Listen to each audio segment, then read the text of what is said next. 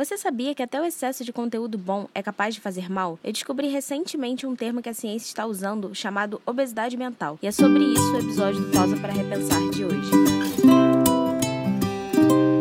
Oi, meu nome é Ingrid, eu sou autora de indicações literárias e eu quero trazer aqui o assunto de obesidade mental, obesidade intelectual. É um termo que eu descobri recentemente através de um artigo da Universidade de São Paulo e eu quero ler o significado aqui para a gente poder partir do mesmo ponto. Obesidade mental é o consumo excessivo de informação de uma forma geral, não necessariamente apenas conteúdo supérfluo, mas também o conteúdo bom em excesso, a ponto do cérebro não conseguir reter ou processar de forma eficaz. Eu sei que nós estamos no janeiro branco, que significa falar sobre saúde mental mental. Muitas páginas estão se posicionando até para poder falar sobre exaustão mental e eu acho todas muito importantes. Mas eu queria trazer um pouco do termo científico por aqui, porque eu tenho uma outra abordagem para poder fazer. E talvez esse episódio faça um pouco mais de sentido se você escutar até o final. Então eu recomendo você ficar aqui até o final. Não sei se você sofre com isso, porque esse episódio também não é uma tentativa de diagnosticar ninguém, mas pelo que eu consegui ler sobre o assunto, quem sofre com isso encontra dificuldade de raciocínio. A obesidade mental deixa o nosso cérebro tão sobrecarregado de informações que os lobos frontais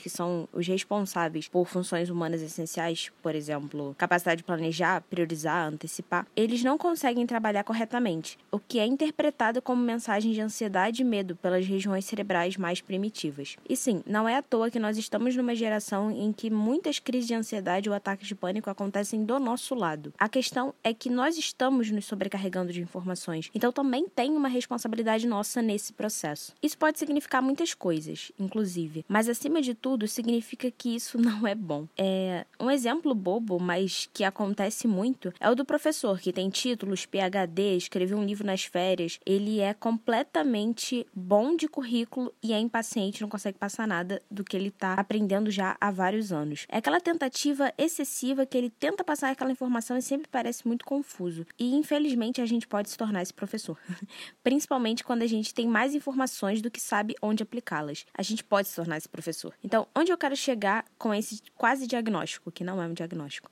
Muitas informações geram dificuldade de tomadas de decisões. E aqui é onde mora todo o perigo, pelo menos ao meu ver. Independente de quem você seja, do que você faz da sua vida, enfim, de qualquer coisa que você faz no seu dia a dia, é importante você tomar decisões. E você não vai se livrar disso. Todo mundo tem que fazer isso o tempo todo. Ninguém é capaz de viver 100% sem decidir. Até a pessoa que vive no piloto automático, embora minha crítica para pessoas que vivem no piloto automático seja em outro episódio, não tem nada a ver com o assunto de hoje, ela também toma atitudes ela também toma decisões. A grande questão é que às vezes ela toma mais decisões que não têm tanto impacto quanto outras que deveriam ter mais impacto para justamente mudar a condição dela. Mas aí, como eu falei anteriormente, é papo para outro episódio. A grande questão é: você tem que tomar decisões o tempo todo. Se você está se sobrecarregando de informações, a sua tomada de decisões ela não vai acontecer. O que vai acontecer com a sua vida depois disso? Você vai acabar atrofiando ela. É como se você fosse capaz de ter tanto conhecimento que ficasse parado. Você não consegue passar adiante seu conhecimento apenas guardando aquilo dentro de si. Eu não gosto muito do termo obesidade mental, apesar de ter trago ele justamente o tema do episódio. O autor também é um pouco contra, porque ele tem outras é, visões sobre o termo, ele acredita que outros nomes deveriam ser dados de maneira melhor, mas eu entendo o uso dele, porque a grande questão é que a gente tomar muito conhecimento ou absorver muito conhecimento e não passar adiante deixa a gente sem a nossa capacidade de funcionar funções cognitivas básicas. Então, depois a gente tem uma dificuldade de raciocínio, a gente tem uma dificuldade de tomada de decisões, a gente tem uma dificuldade natural de conseguir compreender quando aquilo vai fazer sentido pra gente ou não. E aí, não adianta, você pode ser uma pessoa que lê muito, que debata muito bem, que consegue trazer informações para o mundo, mas aquilo sempre morre em você. É incapaz de passar adiante. E talvez nem seja uma culpa sua, mas um comportamento que levou até isso. Então, é muito capaz de eu citar novamente uma coisa que eu já venho falando no pausa há muito tempo. A gente precisa consumir consumir com critérios, mas é muito além disso. Consumir com critérios geralmente significa que você precisa olhar aquilo e avaliar. Aquilo vai fazer sentido para mim na minha caminhada. Daqui a cinco anos eu vou precisar desse conhecimento. Daqui a três anos, daqui a uma semana, então eu vou me dedicar a isso no tempo que eu posso me dedicar e se planejar para aquela atividade específica. Mas a questão é a seguinte: se além daquilo que você quer saber, daquilo que você realmente quer trabalhar em você, existe uma situação onde você tem a necessidade ou se sente na necessidade de estar sempre consumindo e produzindo algo, vai muito além de ter um critério de consumo. Entenda, às vezes parece que eu estou tentando nomear o básico. Eu estou querendo trazer nomes muito complicados para poder dizer coisas que eu já tinha dito antes. Não é essa a questão. Mas realmente, quando você está falando da sua rotina e quando você fala sobre a produção excessiva das coisas por uma necessidade básica, ou pelo menos porque você entende que é assim que funciona a vida, eu tô falando que você não precisa se manter conectado, recebendo informações, produzindo é, o tempo todo, como se produzir fosse a única coisa que te fizesse ser alguém. Como se o seu descanso ele fosse feito para depois você produzir mais. E não porque você descansa porque é ser humano, porque tem um limite, porque o seu corpo precisa desse tipo de descanso.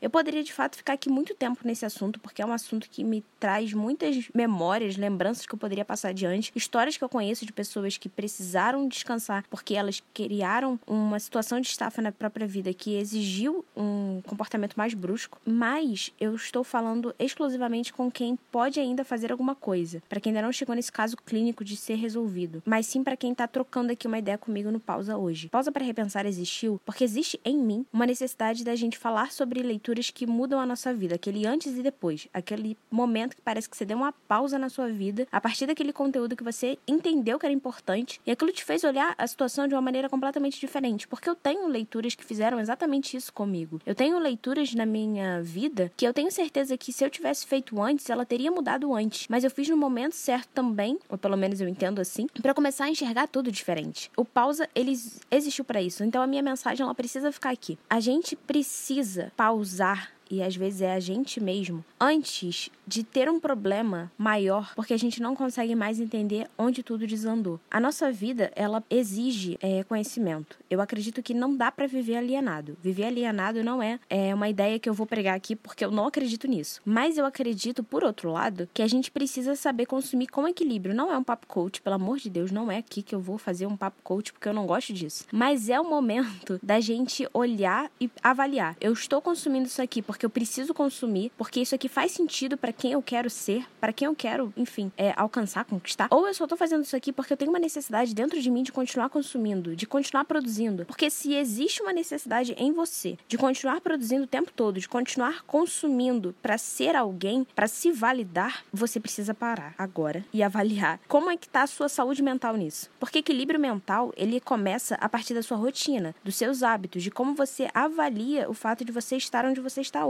Eu posso não ter conquistado as coisas que eu quero conquistar ainda, mas eu sei é, se aquele conteúdo que eu tô consumindo, isso pode ser um livro, pode ser um programa de televisão, se ele tá me levando até quem eu quero ser, até onde eu quero chegar, ou se ele só tá me atrofiando. Porque se eu só colocar conteúdo na minha mente, se, se eu guardar sempre aquilo para mim, em algum momento a minha vida, o meu corpo, é, fisicamente falando até, vai sofrer com isso. Temos o limite de, ser, de sermos humanos, mas nós também vivemos em coletivo. Então passar adiante também tem muito a ver com a maneira que a gente está vivendo aquilo e consumindo o conteúdo. Consumir de maneira consciente é também passar adiante sempre que você aprende uma coisa nova. Por quê? Porque a sobrecarga, ela afeta a nossa vida, mas a gente não se livra dela se alienando. A gente se livra vivendo em busca de um equilíbrio. E é o que eu falei antes, mesmo não querendo pagar de coach aqui, eu não tô falando de um equilíbrio sobre é, as coisas, a maneira como as coisas te afetam. Porque na maioria das vezes a gente não consegue definir o quanto alguma coisa afeta a gente num primeiro momento. Depois de um tempo, de um exercício diário, a gente vai começar a aprender. Mas é muito difícil porque é uma coisa que constantemente a gente tem que fazer. Então também não considero que a gente aprende e nunca mais sofre com isso. A gente aprende para colocar em prática durante todos os dias da nossa vida. Mas o equilíbrio que eu tô falando é sobre o nosso comportamento, o nosso hábito diante do consumo. Você não precisa tentar consumir mais de um conteúdo ao mesmo tempo. Eu conheço gente que tenta assistir um jogo enquanto tá escutando um podcast de coisas diferentes, que ela quer se manter ali conectada, ela quer se manter consumindo aquilo.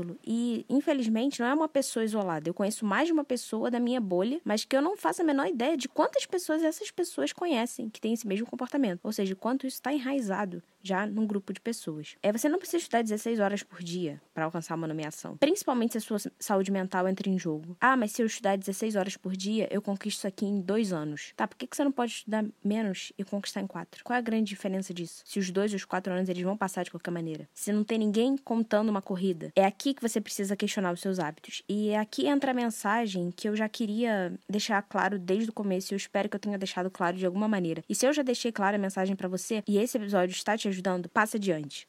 Não guarda esse conteúdo para você, de verdade é para ajudar mais pessoas, não é nem para levar meu nome adiante, não. A questão é a seguinte: a gente precisa de equilíbrio na hora de consumir um conteúdo, porque consumir não é o fim da nossa vida. A gente não tá aqui para ficar consumindo e passando adiante, reavaliando e avaliando o trabalho dos outros e se sentindo fracassado, se sentindo bem porque tá produzindo na quantidade de coisas que outras pessoas da sua área produzem. Não é uma competitividade de produtividade, embora essa palavra até rimou sem eu querer que isso acontecesse. A grande questão é que a gente está aqui por coisas muito maiores. Se você está vivendo para consumir, você está vivendo errado. Eu não sou dona da verdade, mas eu já tive experiência suficiente para poder te falar que isso é uma trava muito grande para sua vida, porque a, o fim de tudo não é o quanto você conseguiu consumir, o quanto você conseguiu absorver, mas o quanto de conhecimento você aplicou nas suas relações. Quando tudo isso aqui acabar, porque todos nós vamos morrer, a gente vai precisar lidar com as coisas que a gente fez. E eu não tô falando falando nenhum papo muito distante do que a gente já pode fazer de reflexão aqui hoje, não. Mas depois de um tempo,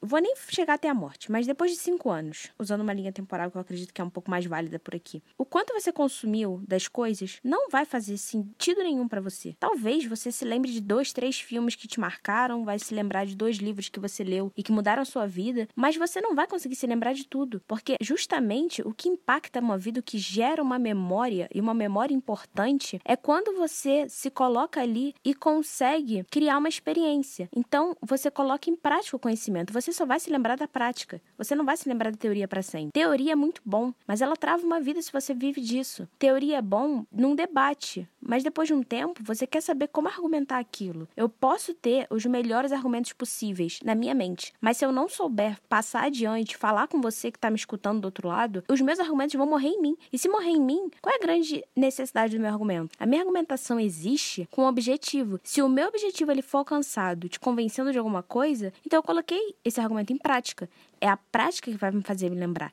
Então, é sobre você conseguir colocar em prática tudo aquilo que você está absorvendo, porque do contrário, a exaustão mental ela vai ser o seu dia a dia. Você vai viver sempre exausto. Você vai viver até tomando remédios para poder passar por essa situação. Ou se não chegar a esse ponto, vai sempre ter uma situação específica na sua vida, uma repetição de comportamento em que você vai ter que parar, se reavaliar e entender que está sobrecarregado. Vai ter que fazer aquela semana inteira sem conseguir produzir nada para você conseguir voltar a produzir depois. Isso não é uma vida em equilíbrio. Isso é uma vida vida vivendo à beira do excesso. Não é assim que eu entendo que é viver. E é exatamente isso que eu quero pregar aqui hoje. Embora eu não esteja aqui pregando, mas sua. Enfim, a grande questão por aqui, nesse episódio hoje, é o seguinte: a sobrecarga não precisa fazer parte da gente. O conteúdo que a gente assume pra gente precisa ser passado adiante. Ele vai fazer sentido quando você se colocar à disposição de entender o outro também, de buscar o equilíbrio na sua vida, quando não ficar só em você. Conteúdo não morre na gente, conteúdo se passa adiante. É justamente por isso que eu tô aqui hoje, nesse episódio. Eu espero que eu tenha feito total sentido para você. E só pra gente não perder o ritmo e o costume de indicar um livro por aqui, eu preciso de passar um livro da Tali Charot, que é uma neurocientista israelense. Escreveu o livro Poder da Mente Influente e eu recomendo esse livro para muita gente. Eu realmente preciso passar essa indicação adiante porque ela fala muito sobre as nossas bases neurais das nossas emoções e também das tomadas de decisão, como eu estava falando antes. Eu não aprendi o termo obesidade mental no livro dela, só para poder contextualizar, foi no artigo da USP, mas a sua obra foi o pontapé para eu começar a me empolgar com o assunto. Ela mostra como somos influenciados, como dificilmente mudamos de opiniões sobre assuntos como pena de morte ou porte de armas e como nós podemos influenciar outras pessoas. O livro vale muito a pena, a leitura vale muito a pena e todas as coisas que ela fala com a gente sobre a maneira da gente entender o próximo, ela fala primeiro sobre a maneira da gente viver a nossa vida. Vale muito a pena porque de maneira é, neurológica, isso aqui faz muito sentido do que eu tô falando. E se você ler o livro, vai entender justamente cada ponto. Muito obrigada por estar até aqui defendendo o livro comigo. Nos vemos no próximo episódio.